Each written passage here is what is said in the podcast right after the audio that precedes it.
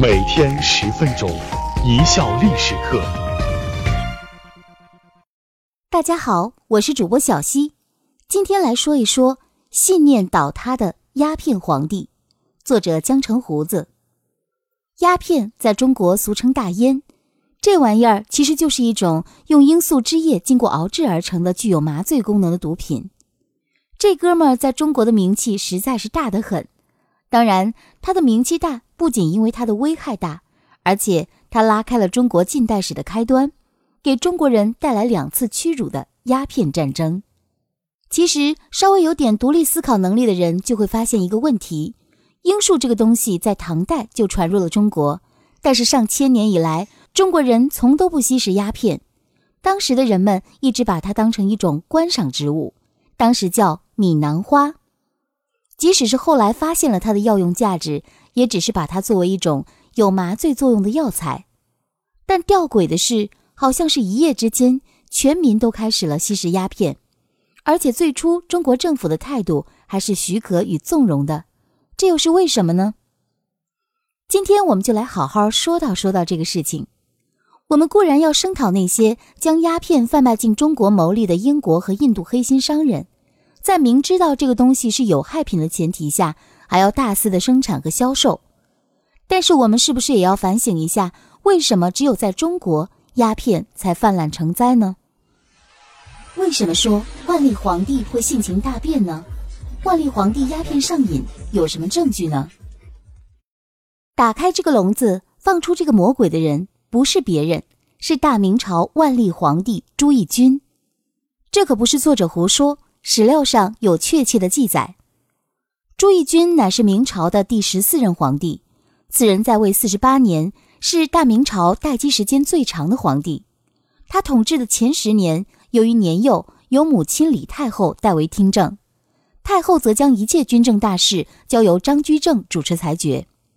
张居正死后，万历亲政，在十年左右的时间内，他从一个勤政皇帝，逐渐蜕变成了一个奇懒无比的货。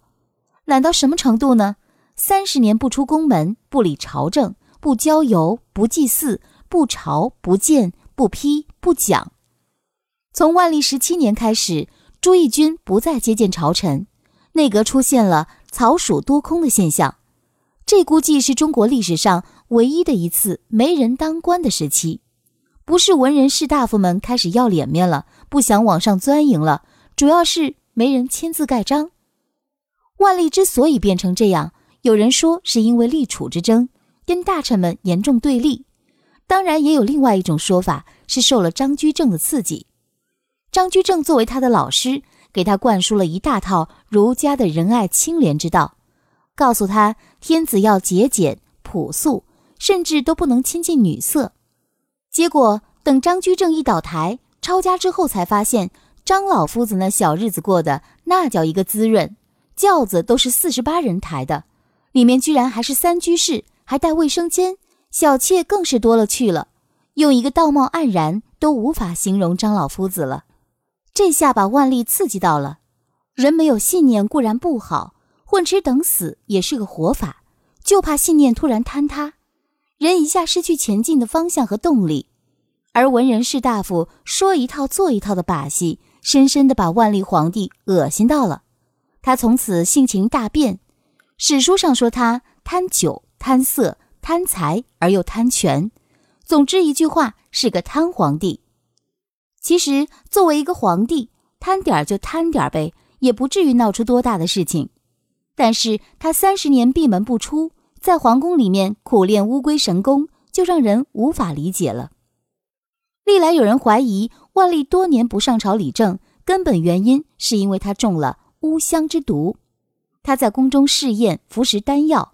丹药中就有鸦片，他给鸦片起名叫福寿膏。他不上朝，借口是头晕眼花，其实主要原因是纵欲过度，再加上鸦片的毒瘾所致。一九五八年，定陵被挖掘，考古学者对万历皇帝的尸体进行化验时，发现他的骨头中含有吗啡成分，这是万历皇帝食用鸦片的铁证。因此，完全可以推断。中国民间之所以自明朝后期开始形成吸食鸦片的恶习，始作俑者大约正是这位万历皇帝。为什么说当时的政府事实上推动了鸦片贸易的合法化？民间吸食鸦片之风又是如何兴起的呢？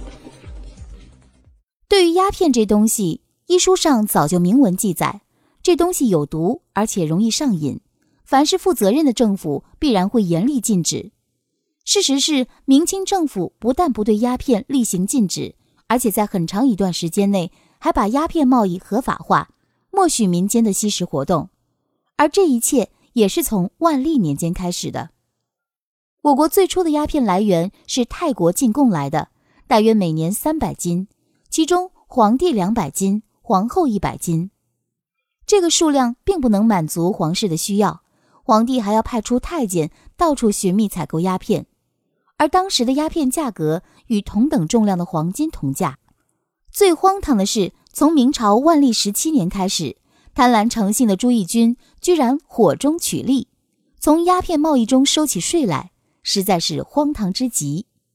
万历四十三年（一六一五年），明朝廷规定，鸦片每十斤征收税银一钱七分三厘。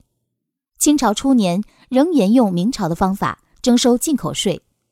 康熙二十三年，清廷规定，每进口百斤鸦片征银三两。清初进口的鸦片数量每年约二百余箱，乾隆三十二年达一千箱，嘉庆五年达四千箱，道光初年达八千余箱。至鸦片战争前夕，每年进口的鸦片多达四万余箱，约四百万斤了。这时，鸦片已是一种吸食者慎重的毒品了。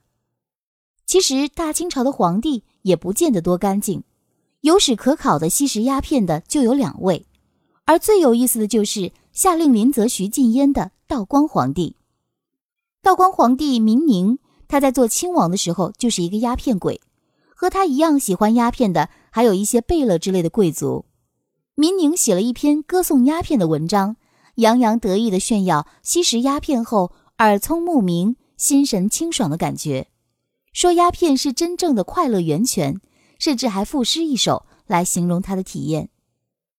上流社会的雅士逐渐就被附庸风雅、追逐时尚的中下阶层的人所模仿复制，扩散到了整个社会。随着近代中国鸦片的大面积流行，吸食鸦片在一定程度上已经脱离了上瘾一说，很多时候是一种待客的礼俗，尤其是高级烟馆，很大程度上成为了一种社交场所。这些烟馆多设于商业中心区。如当时上海最著名烟馆，当属法租界的南城信。此外，还有以陈设华丽而著称的阆苑第一楼、更上一层楼、绵云阁等，据称器具相当考究，有红木梨花的炕、云铜黄竹的枪、广州的灯、云南的斗。而众多的政府官员也被牵扯进了鸦片贸易这项可以获取暴利的利益格局之中，所以。清朝政府虽有禁绝鸦片的决心，但是没有产生良好的效果。广州等口岸的鸦片仍然或明或暗地被运进国内，社会上吸食鸦片的民众依然在吞云吐雾，悠哉悠哉，毒焰流布，终于在1840年引发了那场著名的、影响中国命运的鸦片战争。感谢大家的收听，本节目由一笑而过工作室出品。